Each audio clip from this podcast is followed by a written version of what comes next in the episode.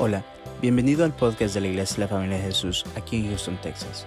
Si te gusta nuestro contenido, por favor déjanos un buen review y síguenos en las redes sociales. Nuestra visión como iglesia son las familias. Esperamos que este episodio sea de mucha bendición para tu vida. Somos tu familia. Y siendo que ustedes este mes están celebrando eh, el tiempo de la familia, yo quisiera hablarles de una familia sin bendición. Ahora, no es para imitarles, sino para corregir lo que ellos hicieron y que nosotros podamos ser de bendición. Porque esta familia, en el libro de Ruth, por favor, si buscan el libro de Ruth en el Antiguo Testamento, que sería el octavo libro, después del Pentateuco, sigue Josué, luego jueces y entonces Ruth.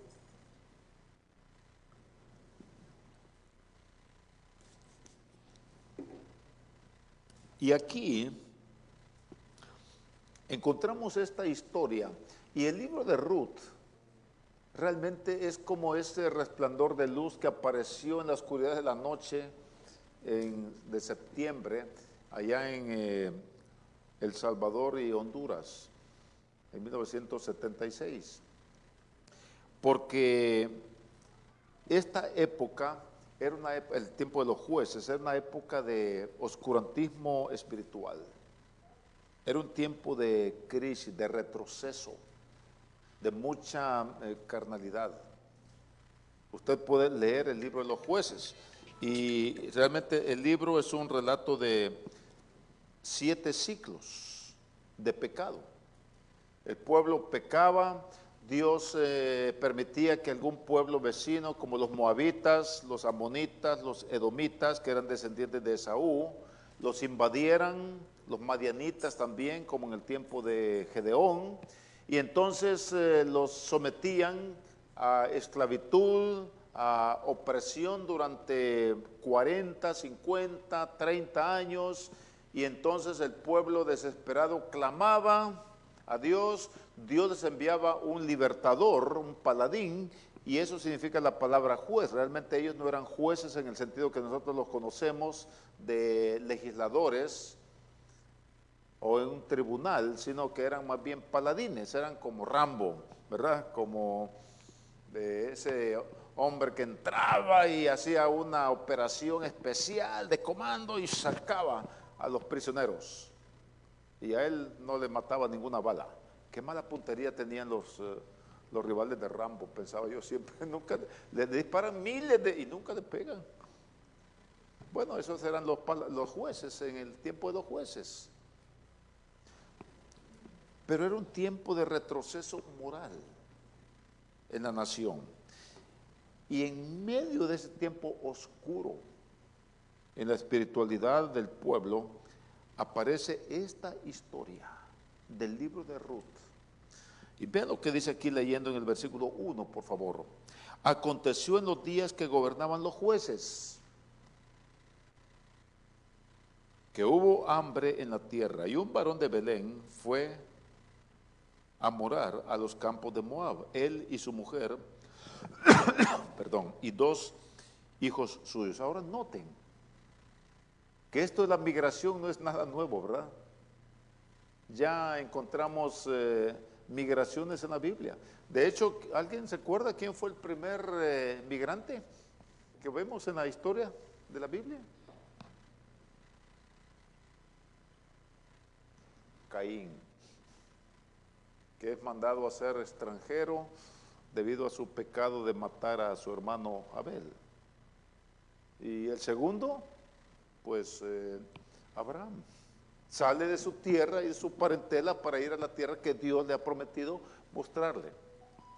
Así que esto de salir de la tierra donde uno nació no es nada eh, nuevo. Y pues muchos, si no todos acá, han seguido eh, ese camino, ¿verdad? Viniendo de diferentes países. Ahora yo hice esto en la primera reunión, a ver ¿Cuántos aquí hay de otros países que no sea El Salvador, por favor? Porque, pues, ¿qué, le interesa El Salvador, verdad? Ah, bueno, ya vamos a ver. A ver, ¿ustedes de dónde son? México.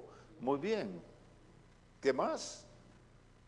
¿De otro país? Honduras, allá. Cuba. Bueno, más de México. A ver, ¿de dónde?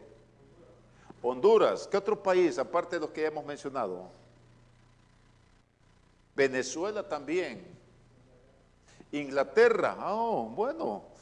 Y por supuesto varios del Salvador, ¿verdad? Nicaragua. El Salvador. Muy bien.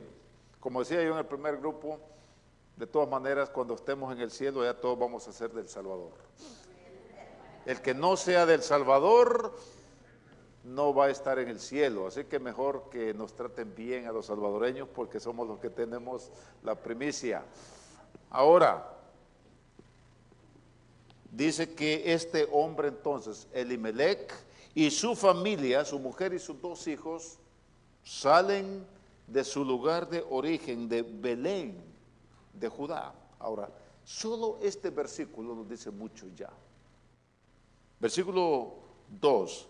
El nombre de aquel varón era Elimelech y el de su mujer Noemí y los nombres de sus hijos eran Malón y Kelión, efrateos de Belén de Judá. Llegaron pues a los campos de Moab y se quedaron allí. Y murió Elimelech, marido de Noemí. Ahora es muy importante los nombres, como vamos a ver más adelante. Y se quedó ella con sus dos hijos, los cuales tomaron para sí mujeres moabitas, cosa prohibida también en la ley de Dios. Tanto salir de la tierra a morar entre los extranjeros, como tomar mujeres extranjeras de los pueblos alrededor, era prohibido por la ley de Dios. Entonces dice que el nombre de una era Orfa y el nombre de la otra Ruth. Y habitaron allí unos diez años. Y murieron también los dos, Malón y Kelión, quedando así la mujer desamparada de sus dos hijos y de su marido.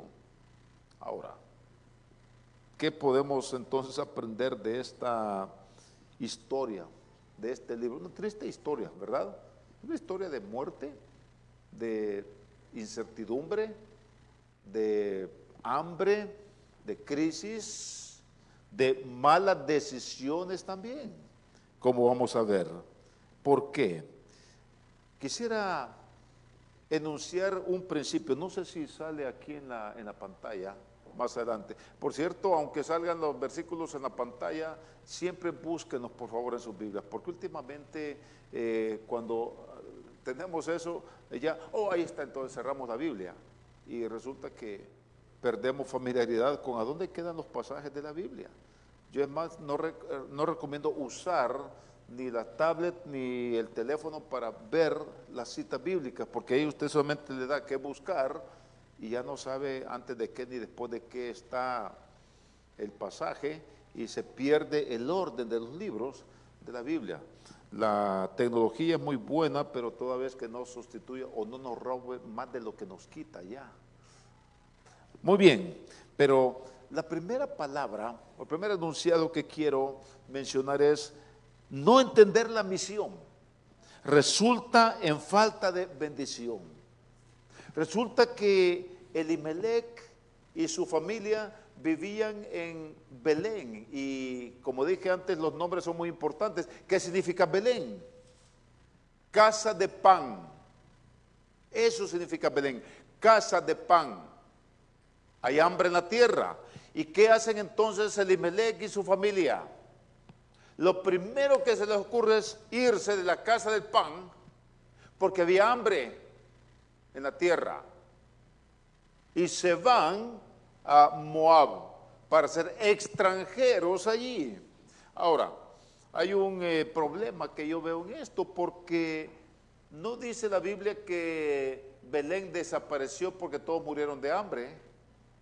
Es más, unos 10, 12 años después, cuando regresa Noemí sola, sin su familia, bueno, con Ruth, pero ella no había salido de, de Belén cuando se fueron, porque la conocieron en Moab. Pero lo que quiero decir es que nadie habría muerto de hambre en Belén. Por lo menos vos y sus segadores y los pobres que estaban segando después de 10 años espigando y pepenando, como decimos, la tierra, no murieron. Entonces, ¿de qué valió que Elimelech y su familia se fueron? Solo para encontrar la muerte allá en Moab. No entendieron su sentido de misión. Estaban más enfocados en a dónde nos vamos, a dónde estamos, a dónde regresamos. Pero no entendían su concepto de misión. Tiempo de hambre en el pueblo de Dios. No estamos exentos los cristianos de sufrir, ¿verdad? En este tiempo de pandemia no hemos estado exentos de enfermarnos. Vino una pareja eh, conmigo, ella fue de mi grupo de jóvenes eh, eh, cuando trabajamos con ellos hace unos 50 años allá en El Salvador. Vine con su esposo, ellos me trajeron esta mañana.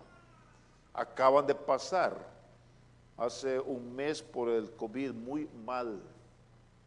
A él le agarró trabajando fuera de, las, de, la zona, no sé si en Atlanta, algo así, y tuvo que quedarse dos semanas encerrado él solo en su habitación donde le agarró, donde lo diagnosticaron. Y le prohibieron salir. Y al mismo tiempo su esposa acá, encerrada con su hija, que también nueve de la familia se infectaron. No estamos exentos los creyentes a los problemas y las crisis de este mundo. Ustedes mismos como iglesia han pasado por la partida de eh, su pastor, fundador, el pastor Quijano, en la presencia del Señor ya. Esta mañana, nomás me desperté y encontré en mi teléfono un mensaje de una hermana que fue miembro de nuestra iglesia, muy querida, ella y su esposo. Entonces, por su edad, tuvieron que mover a otra iglesia donde está su hija con su esposo pastor, allá en San Salvador, porque les queda, viven en un apartamento a la par de, su hija. Y entonces ahí nomás les quedaba. Pero siempre les recordamos, esta mañana ella partió a la presencia del Señor. La semana pasada dos pastores, amigos, uno de ellos muy amigo, bueno, creo que era primo con Roberto Bustamante, con el pastor Roberto. También partió a la presencia del Señor. No estamos exentos. La pregunta es, o la diferencia es, cómo manejamos los momentos difíciles? ¿Cómo manejamos las hambres, las hambrunas en nuestra vida? ¿Cómo enfrentamos las crisis? Esta familia aquí lo enfrentó sin un entendimiento de su misión para bendecir. En el lugar de bendición, en la casa del pan. Y se van de allí solo para, como decía mi madre que partió también con el Señor en marzo de este año, solo para saltar de la olla y caer en las brasas de fuego. Abraham hizo lo mismo. Allá en Génesis capítulo 12, por sin perder Ruth, aquí, busquen por favor Génesis capítulo 12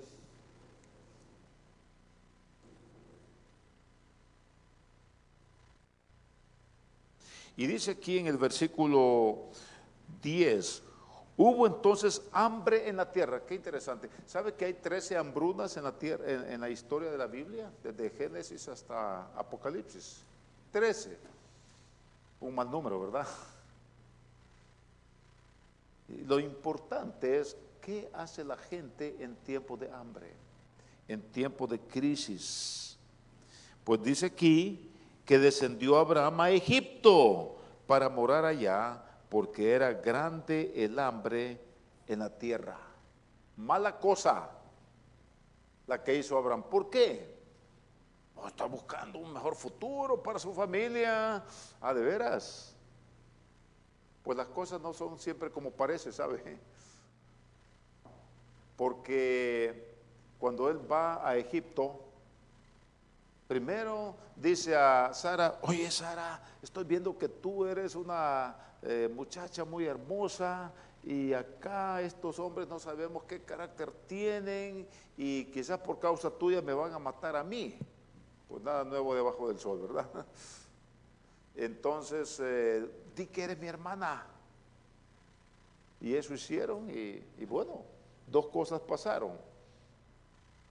Abraham se hizo más rico de lo que era, pero luego descubrieron que no era cierto. Y entonces eh, Faraón lo manda a llamar y lo saca de Egipto y le dice, vete de acá, porque no queremos que nos traigas maldición por causa de tu mujer. Y entonces regresa Abraham avergonzado con Sara de Egipto, pero trajeron algo más que la vergüenza y la riqueza generada allá. Trajeron a Agar. Y unos años después, debido a que Sara no podía tener hijos, entonces eh, ella le propone a Abraham, oye viejo, ven. No, no, no, no le dijo así, ¿verdad? ¿Cómo, le decía? Es así le decía cuando estaban delante de los demás, pero en la casa, oye viejo, ven. ¿Sabes qué? Tengo una idea. Esto de que no, Dios nos ha prometido que nos va a dar esta tierra y nos va a bendecir en nuestro linaje, a toda familia de la tierra, pero a través de nuestra descendencia y no tenemos descendencia. ¿Sabes qué pasa? Yo creo que se nos ha pasado por alto algo. Ajá, ¿y qué, qué, qué es lo que se nos pasó por alto? Todo lo hemos estado haciendo bien. No, no, no. Seguramente Dios necesita que le ayudemos. ¿Qué dice mujer? Dice Abraham. ¿Cómo se te ocurre que Dios necesita ayuda nuestra? No puede ser. Dios no necesita ayuda. No, espérate, mira, déjame explicarte. No, no, no, no, no quiero escuchar nada, por favor. No, por favor, mira, óyeme. Si no, no te doy de cenar, ¿eh? Bueno, bueno, a ver, a ver, ¿qué, qué es lo que se te ha ocurrido? Mira, es que la costumbre aquí yo, yo he visto que cuando la señora de la casa es estéril, entonces eh, le da a su doncella, a su esposo para que duerma con ella, y cuando ella concibe el hijo que va a tener, no es hijo de ella, es hijo mío, porque ella es mi esclava. Así que aquí la cosa es que tú duermas con ella. Entonces Abraham, mm, pensándolo bien, no está mala la idea. ¿Cómo no? ¿Y sabe qué pasó? Del hijo que nació allí, a ver si están bien mis cuentas, ayúdeme, de Agar nació Ismael. De Ismael y su descendencia vienen los árabes. De los árabes viene el petróleo, del petróleo la gasolina, y así estamos hasta el día de hoy, pagando el precio que ellos quieren. ¿Y qué pasó entre la descendencia del hijo de la promesa de Abraham y Sara, Isaac, y los descendientes de Agar, Ismael? conflicto hasta el día de hoy. Y si no, solo hay que leer las noticias de lo que pasa allá en Palestina, y la franja de Gaza, y Siria, y Líbano con Israel. Hay que tener mucho cuidado en tiempos de crisis, hay que tener mucho cuidado con las decisiones que tomamos. Hay que tener cuidado. ¿Qué es lo que hacemos en tiempos de crisis? Abraham se va para Egipto, allá agarran Agar y después, eso representa hasta el día de hoy, seis mil años después, se están viviendo las consecuencias de aquella decisión y aquella acción. Y ahora esta familia aquí pierde el lugar de bendición y pierden su misión para ser de bendición a otros en medio del hambre en la tierra. ¿No entendieron el lugar de bendición. No entendieron el momento para bendecir. ¿Sabe que hay un peligro que yo veo en esto que estamos viviendo en el mundo, en esto de la pandemia? Para nosotros como creyentes, como iglesia, como pueblo de Dios, como familia de Jesús. No la iglesia local acá, sino toda la familia de Jesús en el mundo. Hijos de Dios, coherederos con Cristo, hermanos. ¿Sabe cuál es el peligro? Hermanos que me escuchan aquí y ustedes ahí en la transmisión, que la única meta que tengamos en este momento sea sobrevivir al virus. De repente estamos viviendo solamente para no contagiarnos. ¿Sabe que esa no es la misión? La misión que tenemos no es no contagiarnos. La, la, misión que tenemos, el papel en este momento en el mundo, es contagiar a otros del amor de Jesús. Esa es la misión que tenemos. No es no contagiarnos. No es no agarrar el virus. Por supuesto, no hay que agarrar el virus. Por supuesto. Y les felicito porque veo la mayoría con eh, la mascarilla y mucho celo con el tema de, de la higiene de manos. Qué bueno. De hecho, entre una reunión y otra, desinfectaron el lugar, ¿verdad? Así debe ser. Debemos de ser ejemplo al mundo de disciplina, de seguir la prudencia, el consejo médico en todas estas cosas que estamos viviendo. Pero la meta no es no contagiarnos del virus, no confundamos es contagiarnos más del amor de Jesucristo y compartir este mensaje de esperanza en el momento que vivimos. Porque es ahí donde está el momento por el cual estamos puestos aquí. Como dijo Esther, o Mardoqueo le dijo a la reina Esther, allá en el libro, en el capítulo 4, ¿quién sabe si para este momento ha llegado al reino?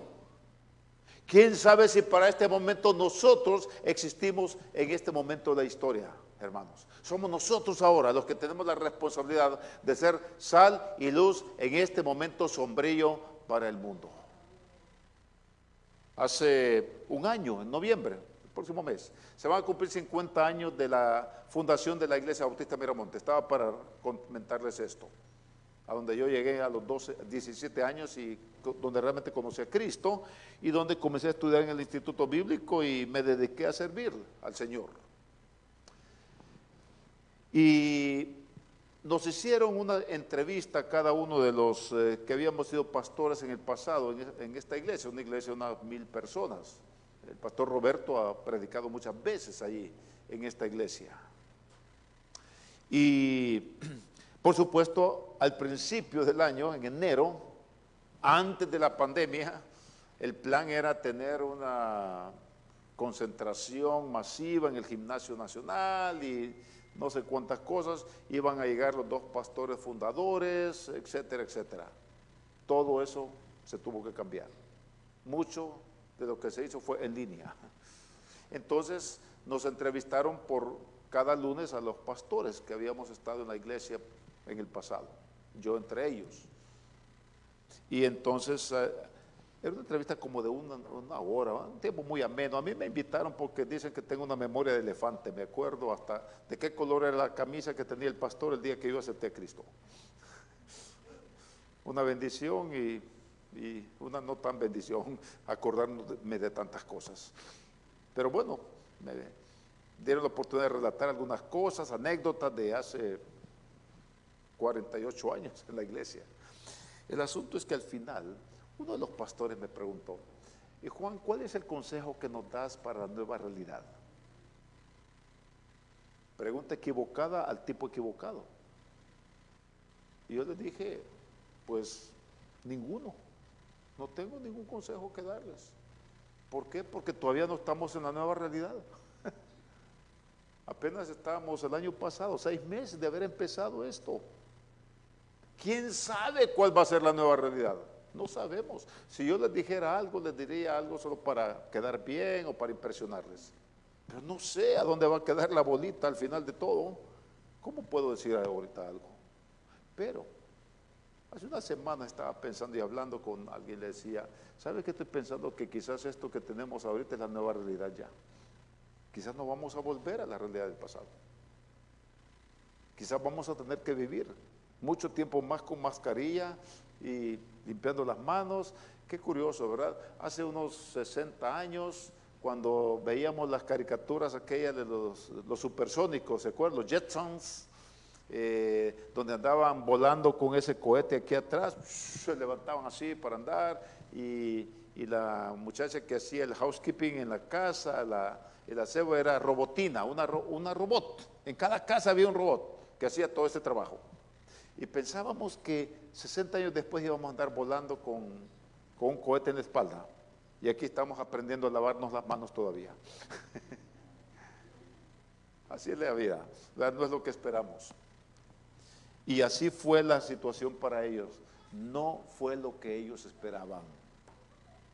Dejaron el lugar de bendición, perdieron su momento para bendecir allá en Belén, la casa del pan tomando decisiones equivocadas en un momento de crisis.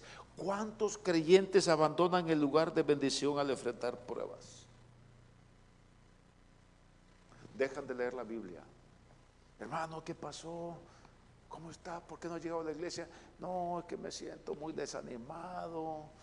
Con todo esto, la pandemia, ya no aguanto el trabajo, la empresa no funciona los hijos en casa, no salimos, el dinero se ha escaseado. Hermano, mira, no dejes de leer la Biblia. No, es que ni ganas de leer la Biblia me dan, me siento tan desanimado, tan deprimido. ¿Sabe qué ha hecho? Deja el lugar de bendición. Este año he duplicado mi esfuerzo para leer la Biblia y he estudiado varios libros de la Biblia en este tiempo de encierro que tuvimos. Oh, qué bueno, estamos encerrados. Ahora voy a tener más tiempo para leer la Biblia porque no, puedo andar distraído en las calles. Pero no hay que dejar el lugar de bendición.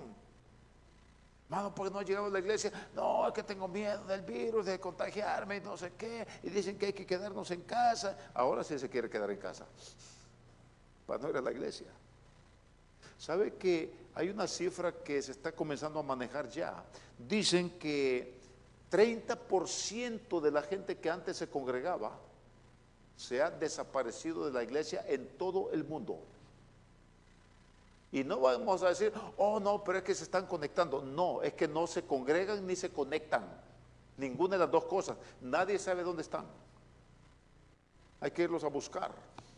Quizás ahí tenemos otra misión aparte de buscar a los que se habían perdido, como dijo Jesús, el Hijo del Hombre vino a buscar y a salvar a los que se habían perdido, quizás también hay que buscar y salvar a los que se han apartado, que antes habían sido encontrados perdidos y ahora se nos han vuelto a perder. Quizá. Oye hermano, ¿qué pasó? Porque son hermanos que han dejado el lugar de bendición. La comunión con la familia de Jesús, con la palabra de Dios, el lugar donde van a encontrar la sabiduría, el consejo, la exhortación también y la dirección para saber cómo vivir eh, en el momento en el que nos encontramos. Y están yendo mejor al estadio, a ver el partido, al consejero psicólogo, al usurero, a prestar dinero, yendo por el mundo para encontrar ayuda, yendo a Moab. Siempre hay el peligro y siempre hay la tentación para ir a Moab a buscar lo que hay en el lugar de bendición, en el momento para bendecir. Y terminamos exactamente como Elimelech y su familia. Noemí pierde a su marido y pierde a sus hijos. Un cuadro esto de nuestra lucha espiritual, de nuestra vida. y cómo tenemos que aprender a tomar decisiones en los momentos eh, difíciles. No sabemos en qué va a terminar el mundo. La única cosa que sí sabemos, como dice en el Salmo 23, qué lindo, ¿verdad? Jehová es mi pastor, nada me faltará. Ay, sí, soy una ovejita del Señor. ¿Sabe por qué el Señor nos compara con ovejas? No sé si ustedes han leído un poco de las ovejas. Las ovejas son uno de los animales más tontos que hay. De veras. La oveja no sabe protegerse. La oveja no sabe buscar pastos por sí misma. La oveja no tiene un fuerte sentido de conservación y de orientación. Dicen que si usted pone una oveja acostada patas arriba, la oveja no tiene la capacidad, como un gato, por ejemplo. usted tire un gato de la altura que usted quiere, siempre cae parado, ¿no es cierto? Pero una oveja no. Usted pone una oveja patas arriba y, la oveja no sabe cómo darse vuelta y puede morir de un ataque al corazón, del susto de ver solamente el, escenario cambiado. ¿Qué es eso? Azul con manchas blancas allá arriba. No sabe qué es el cielo. Siempre ha estado viendo o piedras o pasto, agua. Y solamente de la aflicción puede morir. Pues ahora, no sé si alegrarme que Dios me compare con una oveja. Jehová es mi pastor, nada me faltará. Ay, qué rico, ay, qué lindo Dios. Me va a cuidar siempre. En lugar de delicados pastos me hará descansar. Sí, Señor, yo quiero que me lleves al lugar de delicados pastos. Junto a aguas de reposo me pastoreará. Sí, Señor, yo quiero estar en aguas de reposo. Descansar en Él. Pero versículo 4 la cosa ya no se pone tan bonita. Aunque ande en valle de sombra de muerte, tú estarás conmigo. Tu vara y tu callado me infundirán aliento en momentos de desánimo, de desaliento. Hijo, y ¿qué, dice? Y adereza mesa delante de mí en presencia de mis angustiadores. Pero ¿sabe una cosa?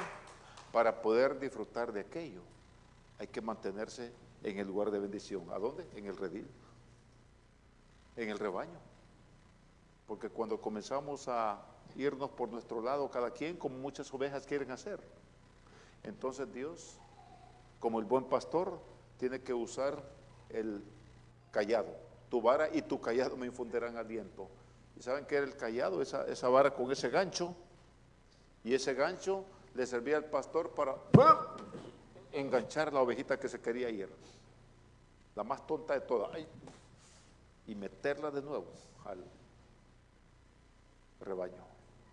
O cuando una oveja, por andar en su propia cosa, andando por su lado, se apartaba del rebaño, entonces el eh, pastor la enganchaba cuando se trababa en un zarzal o se caía en una barranca y, y el pastor estiraba y con el callado enganchaba acá a la oveja y la comenzaba a traer en medio del zarzal para que no se lastimara hasta que la rescataba.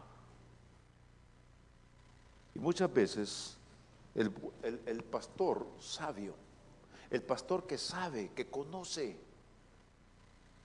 su oficio de pastor y ama las ovejas, cuando escucha en el horizonte que viene la tormenta y que viene la oscuridad, o escucha que el lobo, el león, el oso andan rondando el rebaño, el pastor sabio no comienza a, comienza a llamar al rebaño.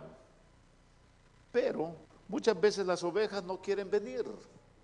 Cada quien quiere seguir por su propio lado, haciendo su propia cosa, unas al, abrevadero, otras al eh, pasto. Y entonces el pastor sabio, que conoce el oficio, ¿sabe lo que hace? Busca entre todo el rebaño la oveja más tierna, la más delicada, la más querida.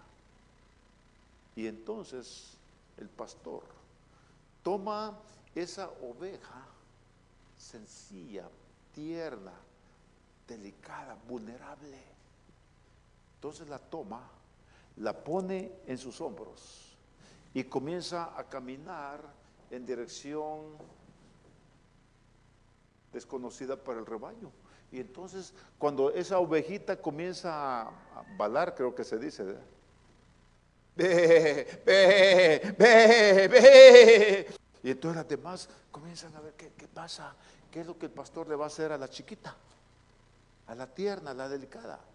Y entonces comienzan a seguir al pastor, a ver a dónde la lleva, qué le va a hacer. Y todas las ovejas entonces comienzan a irse detrás del pastor. Y entonces, este pastor, cuando llega al eh, redil, abre la puerta y entonces allí toma la ovejita y la deposita en el redil. Y entonces las demás comienzan a entrar. Y así es como el buen pastor pone el rebaño a resguardo. En lugar de andar siguiendo a cada una y mientras anda agarrando aquella se le va otra por acá. No, el pastor no hace eso. Y muchas veces Dios, cuando ve que su rebaño anda cada quien por su cosa y ve el peligro que se acerca, Dios como nuestro buen pastor a veces toma algo que queremos mucho, como esa ovejita del rebaño, algo delicado para nosotros, y lo toma, lo pone sobre sus hombros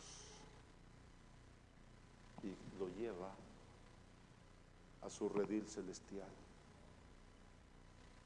para que nosotros pongamos nuestra mirada en el buen pastor y prestemos atención a su voz.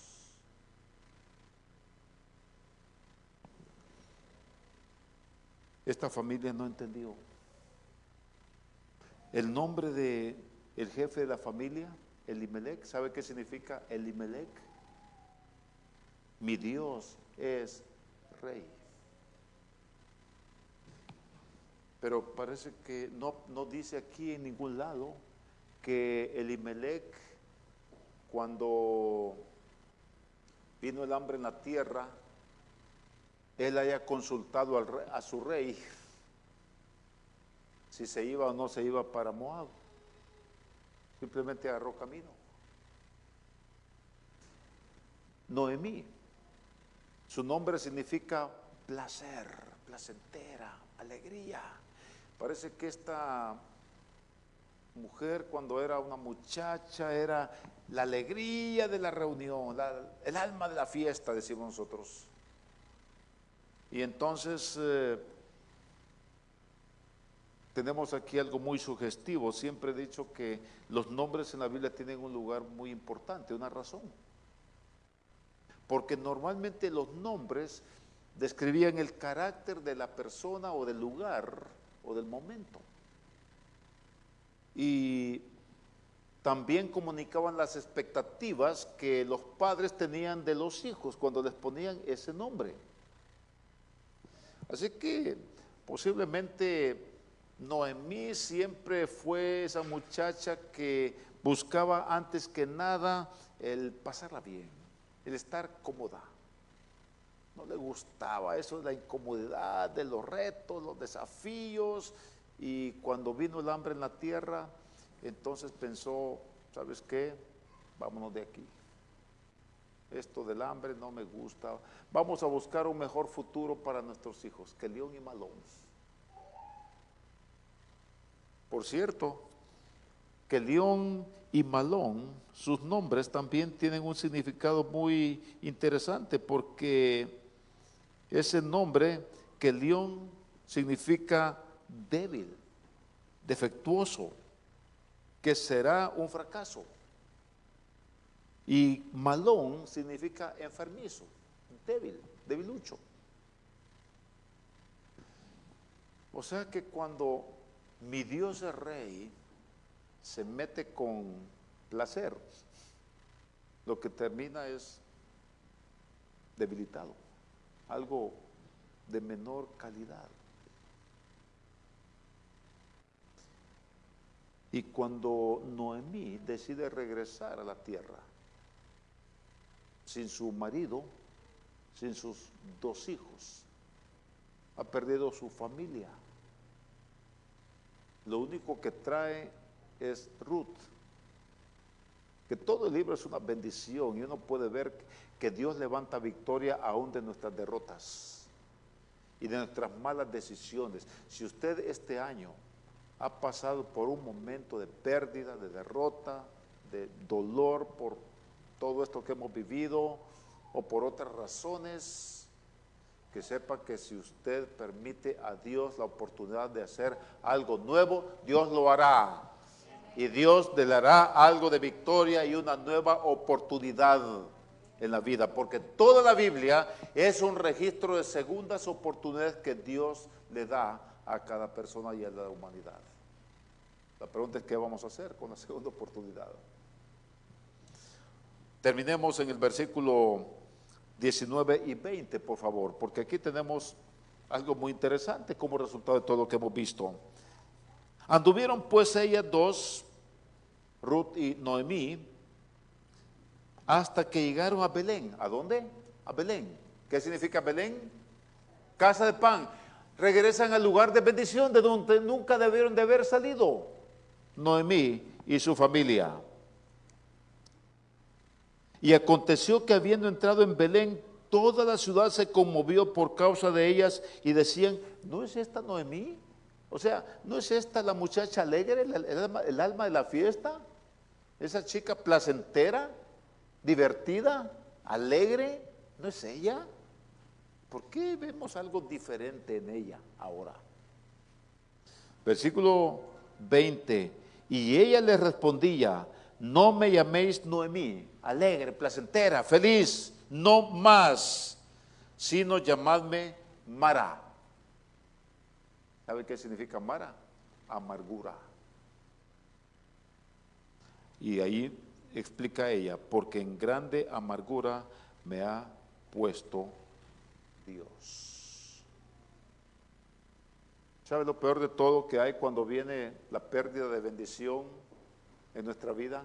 Cuando algo nos sucede que no nos gusta, como le sucedió a ella, en lugar de revisar nuestros caminos y pensar, a ver, ¿qué he hecho mal yo?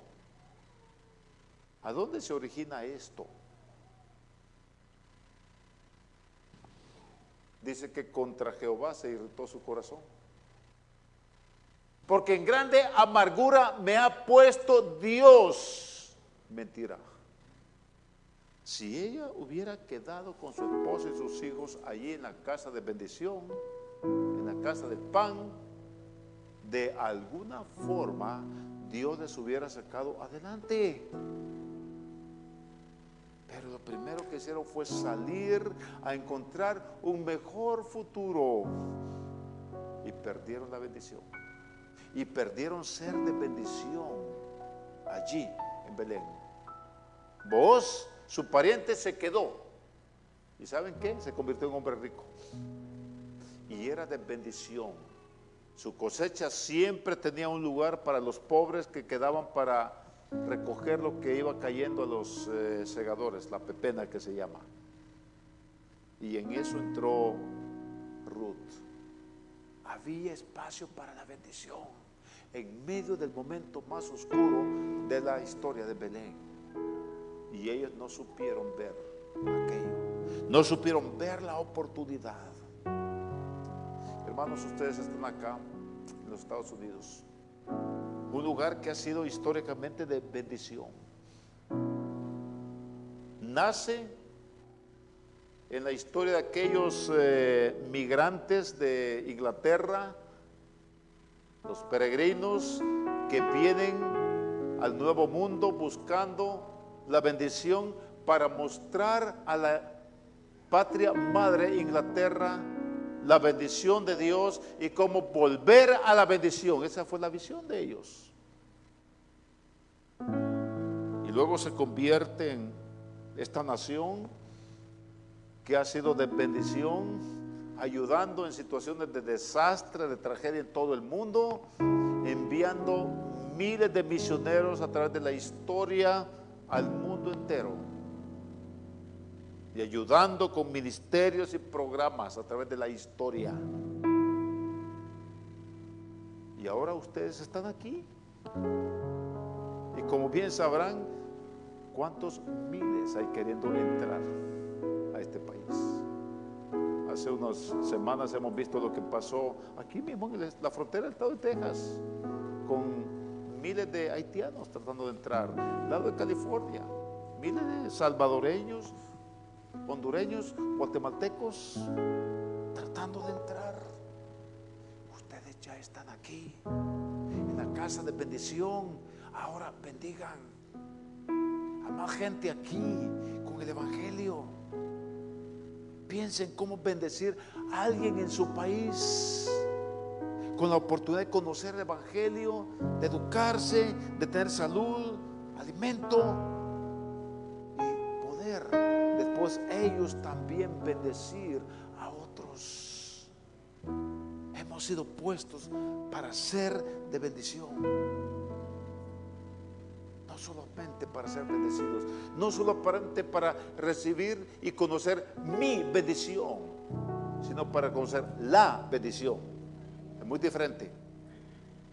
Mi bendición de la bendición.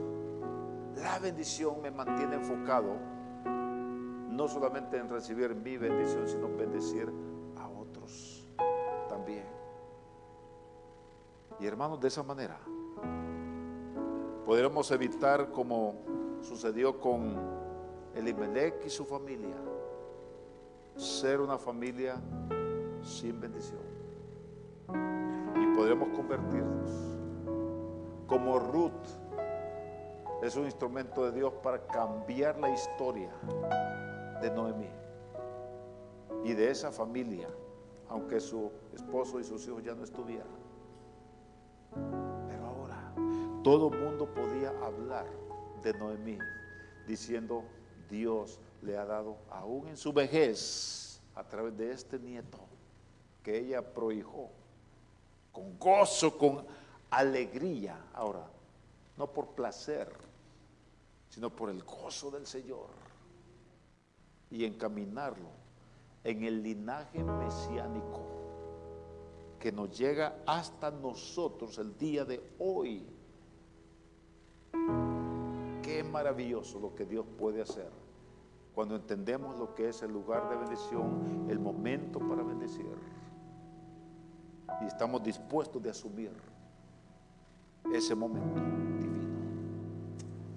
Gracias Padre por este día y por la oportunidad de compartir acá este momento y la oportunidad para bendecir a un mundo sombrío, a un mundo hambriento de algo real, de algo que verdaderamente traiga esperanza en el momento que estamos eh, viviendo.